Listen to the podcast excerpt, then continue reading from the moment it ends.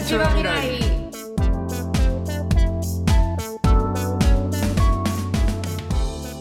はいこんにちはこんにちはそうそう前回なんだっけ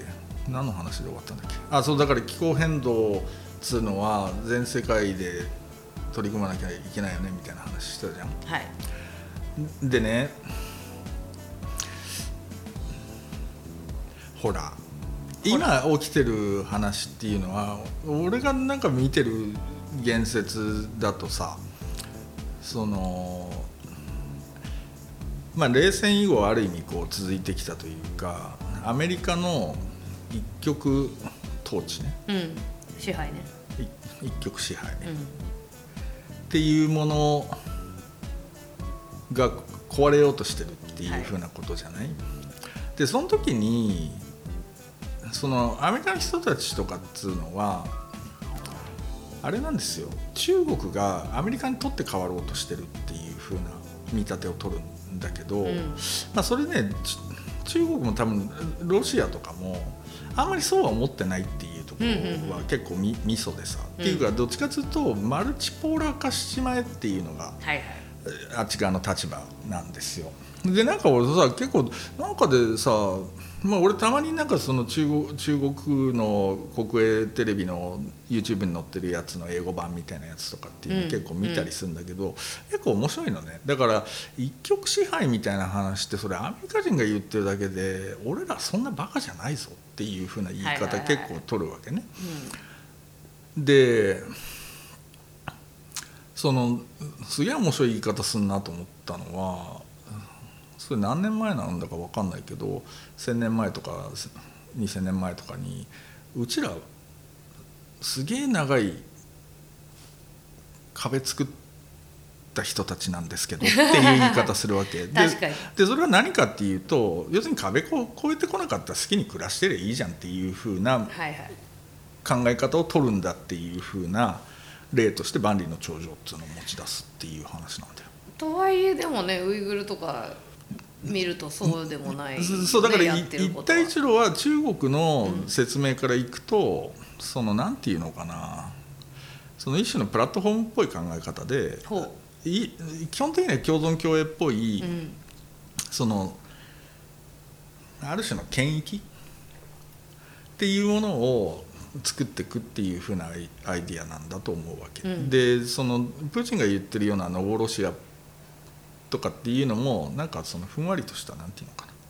まあ、それを帝国っつったらまあ帝国とも言えるんだけどただ別に直接ゴリゴリに統治しようっていう話というよりはもうちょっとなんていうのかなふんわりとした権益としてガバナンスするっていうでそういう権益が多分世界中にいくつかあるっていう風な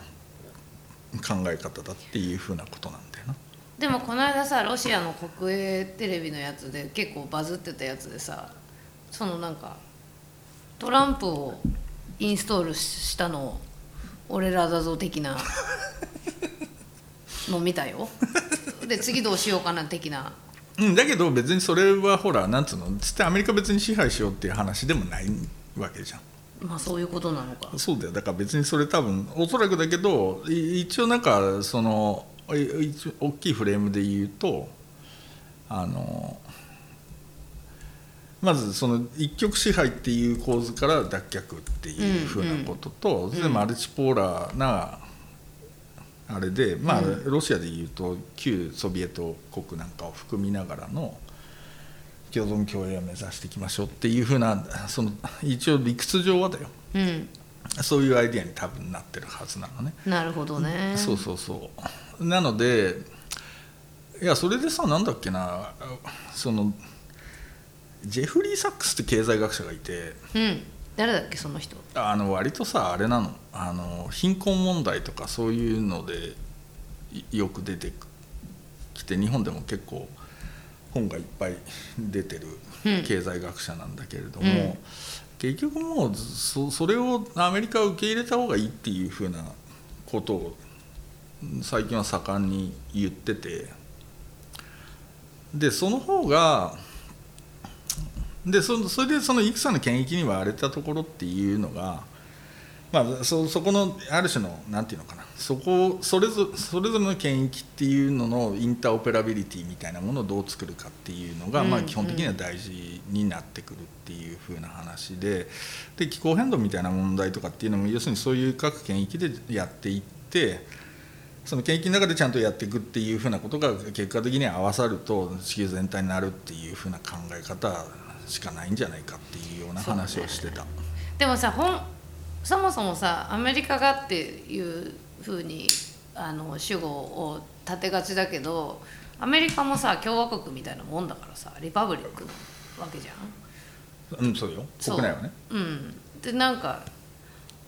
そのそれぞれがでもアメリカの場合やっぱりさすごい政治分断がもうものすごいことになっちゃったから、うんそのそれぞれのところでこう気候変動を対策をうまくやってみたいな方にならなっぽいんだよね。アメリカ国内ねうん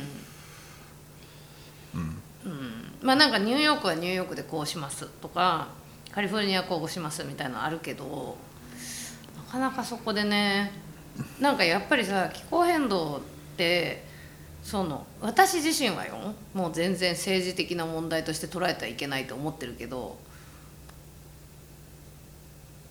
やっぱりすごい政治的な要素が強いわけじうゃん、っんていうねうんそれはどうしたらいいのかななんかやっぱり結局さっきのちらっと若さん言ったけどさっきか前回か忘れちゃったけどあのこうこれが人間の経済によるものかどうかみたいなところでぐるぐるしてんじゃんね政治的な議論としては。えどういう意味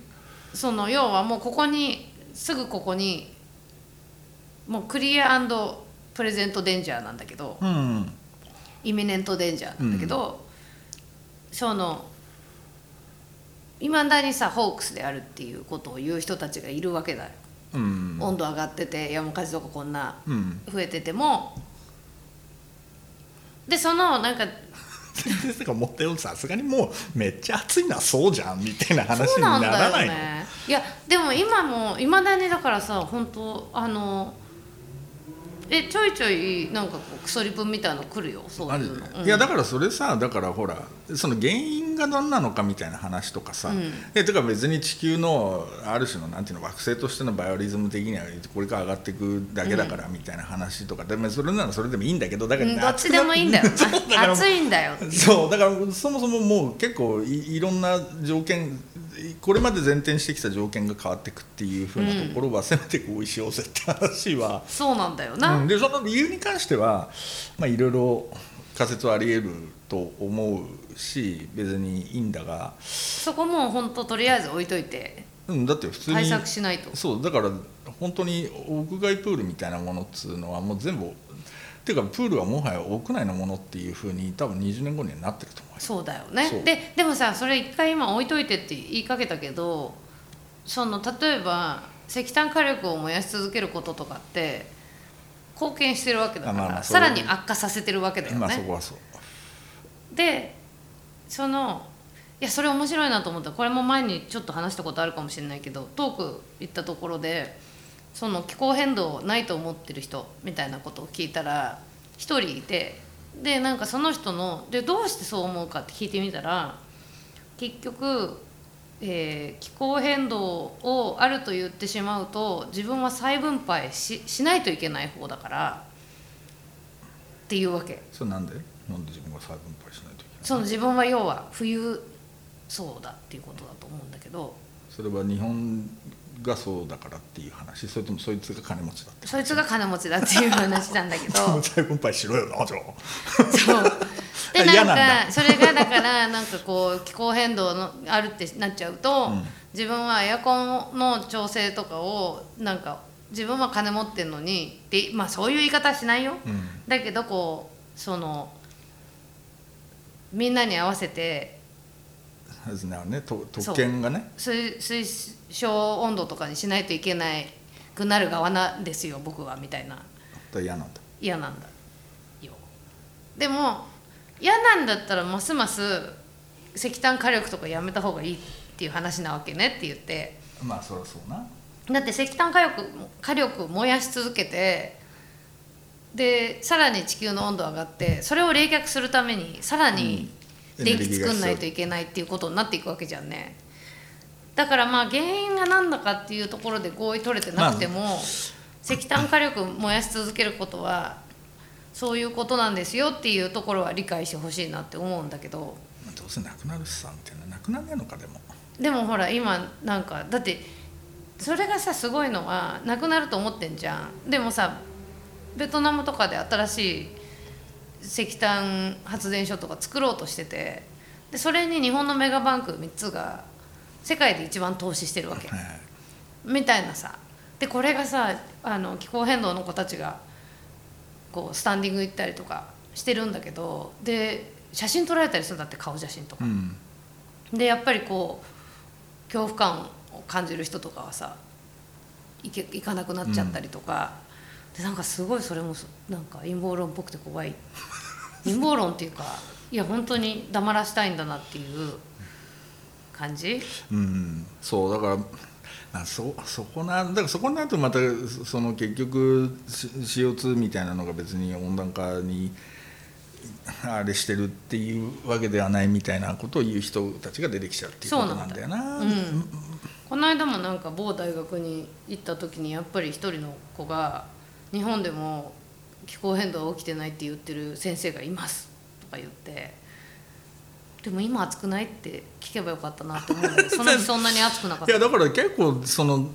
いろんなものの前提が変わっちゃうっていう話でいくとだよ、うんそのいろんなもの作り変えなきゃいけないっていう話じゃんしかもインフラっぽいところだよ本当にだってイギリスの電車どうすんのこれからって話じゃないそうだようね、ん、それ全部入れ替えるのみたいな話とかを結構真剣に考えなきゃいけないとか山火事の対策みたいなのがデフォルトで入んないといけないとかさ、そうだよねね、だからまあそういうふうにいくと結構実質的に考えなきゃいけないことかなりあるような気はするんだけどねでそうなると多分その例えばじゃあ40でねなんか聞いたらね日本の電車は結構40何度まで行けるはずですよって、まあ、基本的に空調の話なんだけど、うんでそうするとそのエネルギーどうするんだっけみたいな話とかっていうのは出てくるわけで、まあ、そうするとまたコストとかうんぬんっていう話にはなるんだけど、まあ、そういうとこからでもちょっと考えていかないといやねもうみんな暑いっしょてか今でも十分苦しいでしょ死ぬやんいや実際本当にね人が亡くなったりとかもねしてるわけだし、そうそうそうだからまあ、そういうのはあってまあどうなんだろうなだからそうだから本当はだからず要するにさっきの話戻すとさ要するに南米は南米でさ、うんなんかそのやっぱり自分たちの サステナビリティっていうそれは経済的なことも含めてね、うんっていうことでちゃんと考えられないといけないと思うしてかあれだけ豊かなその天然資源持ってるエリアでさ、うんなんでいつまでも本当ねにアメリカとかに搾取され続けなきゃいけそうなんなだいねよねっていう話はあるしそれはアフリカも多分同様でで基本的にはでもずっとさアフリカで言われてるのとかってさそのアフリカ内での経済っていうのがほとんどないっていうことじゃない、うんうんつまり全部その資源吸い取られてヨーロッパに持ってかれちゃうとかっていうことで、本当は要するにアフリカの中で取引みたいなことっていうのがちゃんと行われていうかそれは要するにそうならないように、まあ、ある意味阻止されちゃってるっていうふうなことだったりするわけなのでなんかそういうのをなもうちょっとだから本当はだからなんだっけなブラジルの大統領選でほらなんだっけその対立候補のボルソナロの対立候補で、何さんルラだっけなあルラさんねいるじゃないルラさん社会主義者ですそうねそうそうだからなんか結構面白いなと思ってたのなんかその南米共通の地域通貨作りたいみたいなはいはい話とかしててさ、まあだからそういう話よだからもう通貨とかもうんで結局さだからアメリカがいくらロシアにサンクションかけたところでだよそうなんだよ取引するやつはいるわけでそうだよでそこでもうほらルーブルで取引になっちゃってるわけじゃない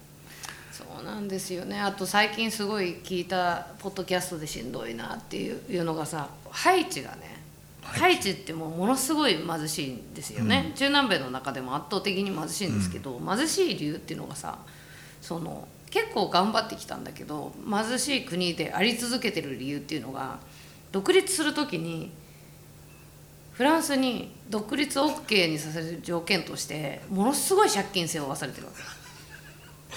笑いごっちゃねえけど笑いごっちゃねえけどそういうことやってんだよなそうでそれでもうその結局でデフォルトとかになり何度もなりかけてでそのたんびに別のところから金を借りるからもうひたすら利子を払い続けてるみたいなさもうものすごい悪質な消費者金融みたいなことをやってんのやってんのそうそうでももうそもそもフランスからフランスにそなんでさ宗主国がさいや独立するんだったらいくら払えとかっていうもうまずそ れがゆすりだしねで今もう債権者はフランスじゃないわけよねフランスに返すためにどっかから他のとこから金借りてっていうのをもうずーっとやっててでなんかこう最近それがなんかなんでだっていうことになって調査した結果もともと一番悪いのはフランスじ ゃんかそれでもすげえ前だよね、150年ぐらい前いやもう1800年何代年ととかかうんうんででしょ、うんそうなんだよでもね今ウクライナで起きてるのも全く同じことなんだけどねアメリカは要するにジャブジャブ金入れてるけどあれほらなん返すってことだレからねンドリースってやつでしょ、だからあれ返さなきゃいけいなやくだてから本当欧米のなあれはすごなひどいよ帝国主義 いや全然帝国主義だよね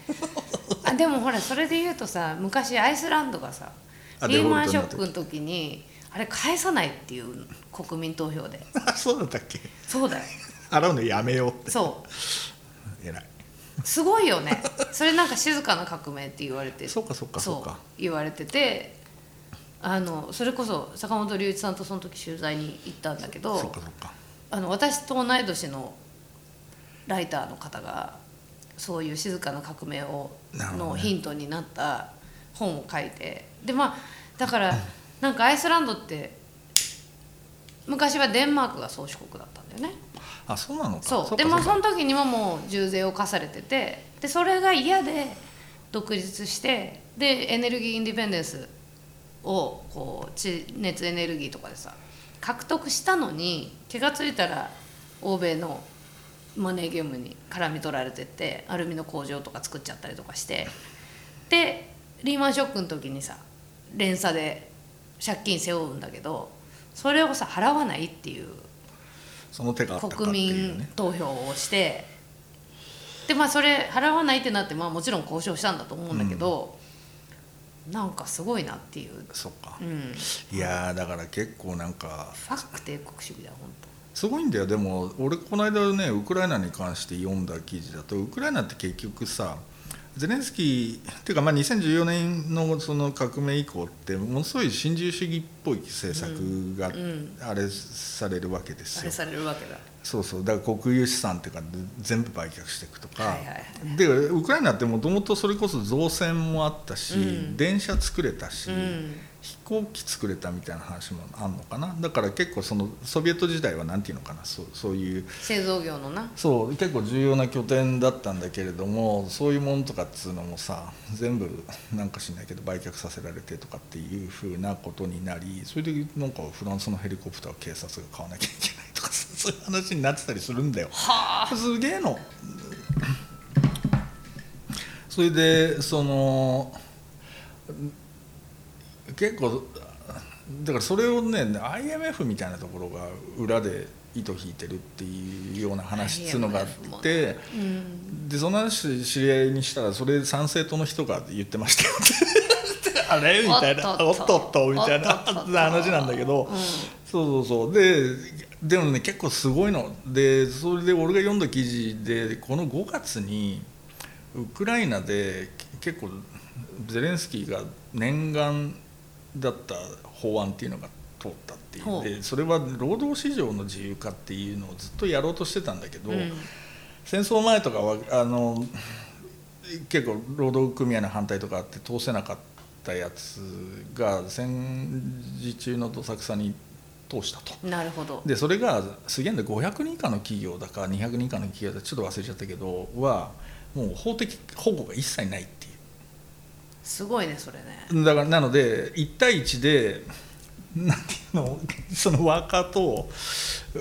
うその企業が交渉しないとダメですみたいなアメリカみたいになっちゃうじゃんすげえの通したなとかって思ってでそれをね後押ししてるのがね実はイギリスだっていうわけっていうのはほうウクライナの労働市場が流動化すると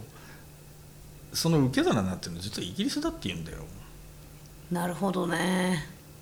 これでイギリスのなんなどっかの産業における移民労働者の6割がウクライナ人みたいなのがあったりするんだってみたいななだからボリスは言ってそっかあー喜んで言ってたんだなとかっていうなさるほ どねあでもボリスもついにね焼きが回ってでも最近ね俺またこれもすげえ爆笑したんだけどゼレンスキーのウェブサイトにボリスに市民権を与えて次期首相に押そうっていうペティションが上がマったってジか それで一応ゼレンスキーはなんだっけなえーっとね90日間で25万票を集めたら本格的に検討するって言ってるらしいいらないと思うよボリスだからそれなななんやねんっていう話だけどなそれ面白いなとかって思っていやだからその何の話だっけそのアイスランドの話みたいな話をだからもう完全にそのだからウクライナはネオリベラル政策の実験場みたいになってるっていうふうなことでそれもしんどいなそれしんどい話今なの私あの元気ない時は組合運動情報を見て喜んでる あでもそうだなあれ元気になる出るよあのそうだな本当みんなユニオンナイズでツイッターとか検索するともうみんなすっごい頑張ってるよ若い子たちがあそうアメリカのあそっかうん今何ススタバはまだ揉めてるまあスタバはもうそのスタバって結構やっぱり組合運動にあの向いてるっていうか要は1店舗1店舗でかけ、ひえー、と票を取れるから、なるほどねうん、そのユニオンナイズの基本っていうのはその場場所で3分の2取んないといけないあ地域ってことねそう地域っていうか店舗そうなのかそうだから一つの店舗の中で合意を取るっていうのはスタバの規模感だとそんなに難しいことじゃないわけ。うんところがやっぱりアマゾンとかだと集中管理されてるとこ、集ね、中管理されてるし規模もウェアハウスとかすごい大きいし、あとこうシフトがいっぱいある夜中までやってたりとかするからう、ん結構そういう運動がやりづらくてその社内そのそうか施設の中ではユニオナイズとか言っちゃいけないみたいなあそうかそうか決まりとかあるから、まあ、やっぱり邪魔しやすいかだよね。なるほどでまあだから今ちょっと見ただけでもトレーダー・ジョーズとかねうん頑張ってるし、まあ、今ほら圧倒的にその労働者の方がアッパーハンド持ってるから、少なくとも今今のね現状で言うともう働かないって言われたら困るわけだからさまあ人手不足だしな、ま人手不足ですよ空前の人手不足ですよ、あ切っちゃったからねまあ、切っちゃっあまあねあの切っちゃってるところもあるんコロだナけでど切っちゃったみたいなとこも結構あるしなそう切っちゃってるところはでもやっぱりこうスタートアップ系とかテック系のその高級ななるほどね給料の高でもあいそうかワーカーたちででやっぱりリテール、外に出る職業はだってさこの間7月4日のまあちょっと古い話だけど7月4日のウィークエンドねあの独立記念日、うんみんなすごいいろんなとこに行きたい時なんだけど、うんあのデルタがさ人が足りなすぎて100万え違う10,000とあの3席あの変えてくれる人に10,000ドル払うっつってえっとお客さんに席変えるってどういうことその日にちを変えるってことあなるほどね、うんもう対応できないからっつそっうてねそうそうそうであとなんかあのそれいいじゃんいい話でしょいや私全然それそれなんかジャクソンビルからどっかの航路とかだったんだけどなるほどねそうで結局あとあれが今すごい増えてるのねロストバゲージがあまあそっか人がいないから人がいいないからあれもすかなり自動化されてるはずなんだけどそれでもやっぱりほら動かしたりするのは人手だから一緒みたいなね一緒みたいなそうそうそうだからまあそういう意味では今そうだねうん、もうカーそのれで方がやめれたらもうさらに困るもんなそそうだよねうもうなだんかでら金あんじゃんって話だしなそうそうそうそうそうだよねそうでもねまあ10だから1万ドル1万ドル払うから乗らないでくださいってすごくないすごいな、それ喜んで乗らないけどな私も喜んで乗ら ないけどほらでもその私たちみたいな1人万はドルはさ多くないでも1万ドルってだから100何十万でしょそえその額くれんの、ううん瓶買えたら、いや私今までねあれだよ300ドルぐらいはもらったことあるよあそのオーバーブッングキングしちゃってあそれはある俺も、でしょうん、そう仕事の CD 買って帰ってでもほらそうそうそうそういうのってさそのなんていうの仕事をしてる人はまあ買いづらかったりとかするしスケジュールとかでそうなんだよねであとまあ私たちみたいなタイプの人はそもそもそんな混んでる時期に旅行しない、そうね行かなくていいしねそでも俺出張でそうだったけどまあ俺らの仕事はね別に1日遅れますとかっつってうまあできる時とできない時があるてかほとんどできない時はほぼないからなまあまあそうねそうねまあたまにあるよやっぱりでもまあなんかイベントイベントにまあ出るとかそうだよね俺とだったらごめんとかって言っちゃうもいやんー出れませんねうんまあそうね私も私ちょっと実は結構気が小さいからそういうのできなくてうんマジでいやこれ飛行機会どこでも飛行機会社ひどいなとかっつってさいや私そういう意味では本当に気が小さく気が小さいしちょっとこう鬱陶しいぐらいのなんか変なモラル感とかあんだモラルあに縛られてるから意外と大変だな、もう俺全然わ俺のせいじゃないしさしょうがないじゃんみたいなあのそれを憑依させるわ今度からそういうことがあったでらウキっつって300ドルとかもらってさ、お買い物みたいいやまあさすがに100万円もらえるってなったらもうなもう喜ん喜んででる帰るよねすげえなでも大盤振る舞いだなまあそれくらい困ってたっていうまあバズも狙ったのかなちょっとその詳しくは見てないんですけどすげえななるほどでもその人手不足っつうのはでも本当にそうだよなでもそれどうすんだろうね戻そうって話になるのかどうすんだろうねまあ今結構だからさみんながもう旅に戻りたいってなってででもまあ濃厚接触祭りとかがよく起きたりとかうんしてで対応できない人足りないうんそうだよ現な場混乱みたいなののねそ繰れどりうすん返だねしなんだよね。だからそれどうするんだろうねもう少ない人数で回せるようにもう一回そのシステムをイノベートしなきゃいけないって話にまなあるの多か分その今でもすでに起きてるのはもうこれあのコロナだけじゃないとか人手不足だけじゃないけどやっぱり AI でできるところは AI にしよそうだよねう、うん、ってなっていって例えばほらアマゾンのウェアハウスとかも温度上がりすぎちゃってあそっかそっかで人間だとさやっぱりこうその高い温度の中で働かせるっていうことは非人道的非人道的だってことになっていくからもうすでに AI でできるところはロボット使ったりとかしてるっぽいなるほどしそういうふうになっていくじゃない、すげえなロボット便利だなそう考えるとやっぱり、うん、そういうふうにしなならざるを得ないと思うんだよねなんかもうそのほらコロナの時にグレートレシグネーションが起きて、うんであれって一時的なことかと思ったら一時的でもなくてなるほどね結構常態化したっていうかその例えば、えー前のように長時間働きたくないって思っていたりとか、あとえっ、と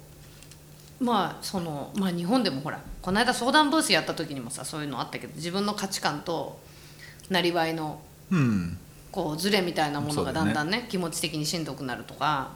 っていうことがまあたくさんの人の心の中で起きたわけだよね。まあそうだねうんなるでほどなそうだからそういうこともあるから前のようにまだ人がも戻ってくみたいな話にも必ずしもならないってことだねならないならないならないなるほどなこれ大変だな、なんか辞めた人たちが復帰するっていう労働市場に戻るっていうケースはあるんだけど100%は戻らないとか、そうだよねうん、職種変えるとか60%ぐらいで働ける仕事をするとか、やっぱりさ一回こうライフスタイル変えて私だってそうだよねそうかもうそんなしょっちゅう飛行機乗りた乗るとか嫌だしそうだな、気持ちが変わっちゃったっていそううだかね、確かにそうだなやりたくないことはやらやりたくないってなっちゃったしねそうだよね、でまあその分収入は減るんだがまあ別にねそれ分かんないけどほらそれに合わせていいけパばトレオンでなんとかしようとかさ YouTube でもやるかとかさだからそういうほらオプションも増えてるわけじゃん実際そうさだねそうそうそうまあでも YouTube なんてさ実際さやりたいって思う人多いみたいだけど食えてる人ってほんの何パーセントとかだよねだよそれそりゃそう、うんだからそれって単純にほらもうちょっと直接課金ができるようになりゃさそうだねいいっていう話なんだけどねそうっていうだからそれはシステム上の問題あそう私今ね声メディアやりたいのよあ声メディアあのポッドキャストじゃない独り言ブツブツみたいなやつやりたい どうぞやってくださいそうそうでブツブツっていうのをなんかほらポッだっドてキャ最ス近トだってじゃあほら自分でエディットしてしてちょきちょきやったりしてるんでしょあそうそうそうそうそうなのよあれ結構メディメディテーションっぽくなるからあとやっぱりほらあのもう声とかもみんなとシェアしたいってなってさインタビューしてる時のああそれはあるよなそうでなんかそれをやるでブツブツもやりたいなと思ってあのほらインスタライブとか朝一人でブツブツやったりとかしてるやつはいをはいはいもうちょっとコンテンツっぽくするとしようかなと思っていいんじゃないでなんかそれまあ あのなんかこう人に言われたっていうのもあるのね佐久間さんあのみ見る人ね運運運勢とか見る人になんか声一人で声メディアっていうのもやったらいいと思いますよなんて言われちゃってさやりたいと思ってたみたいになってやったらいいじゃんあれがもういえそれ YouTube だけどデビッド・リンチが毎日ブツブツ言うのブツブツ言うやつ知ってる知らないただ今もやってんのかなうん天気予報ってタイトルだったと思うんだけどあデらビッド・リンチの天気予報みたいなんでしかもね YouTube なんだけどすげえ遠いとこにカメラがあるのな のでちっちゃいのちっちゃい感じでで、まあ、音声はちゃんと聞こえるんだけど、うんブツブツ言うやつでがあマっイクつけてる多分うね、んそれなるほどねそれいいよいやウケるみたねいなまあデビッド・レンチほどのさあの集客力ないで ないけどそれでデビッド・リンチどの程度の集客力があんのかっていう話はありそうだけどなちょっとちゃんと見てないけどあーまあそどうそうれぐらいビューねでもまあやっぱりいるんじゃない毎日見るやついねえだろそうかうなわかんねえまだやってんのかな、でもデビッド・レンチ好きな人結構やっぱりいるんじゃないいるはいるか、まあ、そうかでなんかさでもブツブツメディアやろうと思って声のメディアとか音声のメディアって、えー、と検索したのかなで意外といっぱいあってさそれは何がプラットフォームが、あプラットフォーム結構あそるうポッよねドキャストじゃないあるあるあるでいっぱいあるじゃんってなってあのまたそこでぐるぐるしちゃうっていうさいっあぱいあれるわなんだっけよほらよ夜中にさその一人でブツブツやってるのをみんなで聞くみたいなプラットフォームあるあるんですよそれ日本の何どれなんてやつだスったっタけンドな FM? 違う違う違うスタンド FM はもうちょっと多分ポッドキャストっぽいことに向いてそうなやつなんだけどもうそういうのは一切無視してとにかくブツブツ言うのに特化したえそれ知りたいそれ見つけてないと思なうスプーンじゃないあスプーンかなんかスプーンっていうのは韓国のプラットフォームで人気らしいんだけど人気韓国では人気なんだけどまだ日本ではあんまり使ってる人がいない からでも俺の知り合いなんか会社辞めてブツブツ言ってるやつのマネージャーになったえブツブツ言うのでマネージャーになれるぐらいの収入源があるってわかこんとない 知らないあらそれちょっとあんまり詳しく聞かなかったけど「おかしなことやってんね」とかですげえ楽しいですよとかって言ってまああちょそうちょっと半分なんつうの仕事を辞めて、うんなんかちょっと2年ぐらいブラブラしてよみたいなところでやってる話だったからその収益って話はあんまりあれなのかもしれないけどなんかそのことやってるやつちょっと気になってるんですやるっていうかやりたいやりたいんだけど今ちょっとわたわたしてるからちょっと落ち着いたらやろうかなと思っブツてブツなうんいいいいと思うよ。ただねあくとだはらなねいあれだ話よあとはちゃんとインタビューもんとかあそうそううそうそうインタビューもんはねあのねそれね最近あれですよあのニュースレターにも書いたんだけど、うんあの御社のね、えー角海太郎さんの本もを宮田さんっておっしゃるのうそうだよあの書き、えー、とまとめたね、うんあの本を読んでてあそれもね私のあの本出してくれてるあやめんっていう編集者が、はいはいはいあれいい本ですよって言 ってあのスタッツ・ターケルと藤本和子さんの話がそうそうそう出てくるんですよって言ってほらスタッツ・ターケルと藤本和子さんなんて私が大変に影響を受けたあ2そう人かそだうかでそれの編集者だからねう角んさんはね、そうであれ読んでたらやっぱりインタビューしたいもっとインタビューしたいかもってなってあなるほどねそうだよね、うんインタビュー欲がちょっと最近ねなんかこう目先のことにとらわれててしばらくなんだよ目先のことってほらなんだ選よ挙とかさああそうねそうそうあのなのでそうですよやっぱり人の話を聞くっていうのをにをもう一回ちょっとやろうかなと思ってあのそうそうあの人の話も聞きたいあの人の話もね聞きたいってなってでだからそれをまあそれをどこで発表するのっていうところで今まだぐるぐるしてんだなけるどほどね、うんそれそれはテキスト化はしないってことテキスト化はしてもいいけど音も上げたいのね映像は映像はいらないんじゃないあまあそっか基本的にでもズームとかになるのやっぱりそのインタビューとかって、リアルで会う,、そうね会う感じでもいや海リアルに会える時と会えない時まがああるからさ、会えなくてもできるようにしておきたいよねやっぱり、うんそうだなうん、いや結構ねなんか最近も LA ってあのクリエイター2人と話した話とかもすごいよくてそれは2人とも英語だったけどそれもちょっと編集しようかなとかさやる気出てんのよ今でも英語のインタビューってどどういうふうにしうるのかねそのやっぱり上からそのなんていうの通訳かぶせる感じにすんのかね音声として配信どうなんだろうねなんか英語のやつはそのままあのあっても分いいはいかるいけど人なは聞くだろうと思って1本、えー、とサクマグであの実験的に出してみたんだけどどれぐらい聞かれてるかなポッドキャストそれ何で上げたのサブスタックの内にあるのよそうかそうかそうかそうかそうかあるよね、うんそうでもい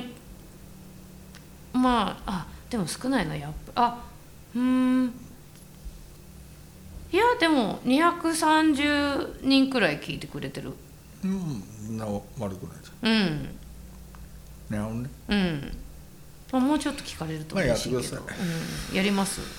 ブツブツブツブツまあブツブツは一人でブツブツ言うのとあの丁寧に話を聞くっていうのね、まあそうだねうん、あの最近もえっ、となんだっけ最近出た本でさあの獣医師のタリア・レーベンっていう人がさうんあの日本語のタイトルなんだったっけなえっ、とネオナチの白人至上主義のオンラインにはいは侵侵入するっていいうなるほさ、どねえーっと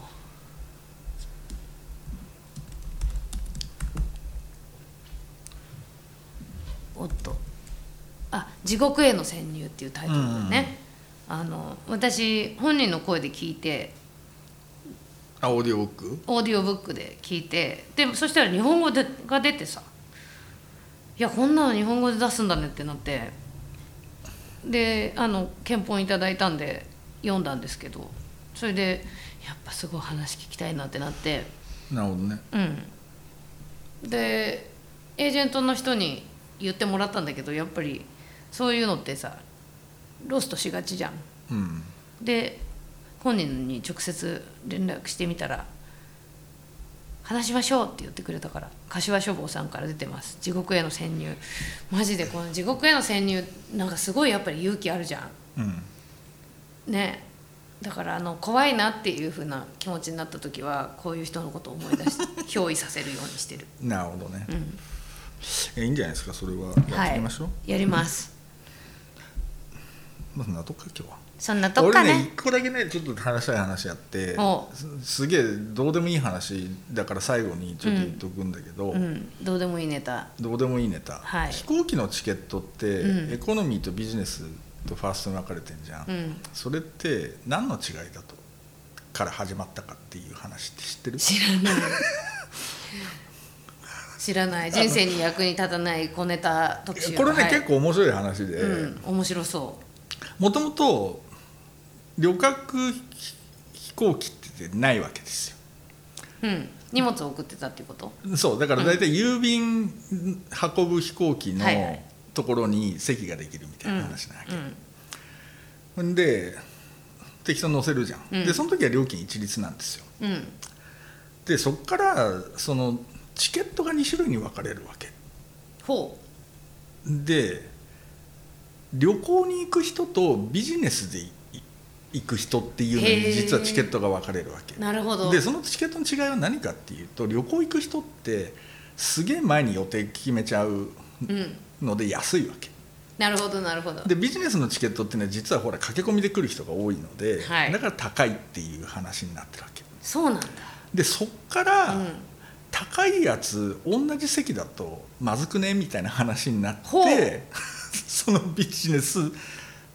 クラスっていうのがそのリッチな感じで作られ始めるってなるほいどう、ねでそれが進化するとファーストクラスになるっていう風な話なんだけど今のトレンドだともうファーストクラスなくなりつつあるんだよね実は。デルタとかないよでしょうんで今はビジネスとプリエコノミーの間に、うんそのなんていうのプレミアムエコプノミレーミアムエコノミーっていうのができるようになったでこの話はね結構俺は面白くてあのプレミアムエコノミーっていうのは本当にそのトリップが遊びなのか仕事なのかっていうのがもう分かんなくなるじゃん例えば、うんほら、うんうん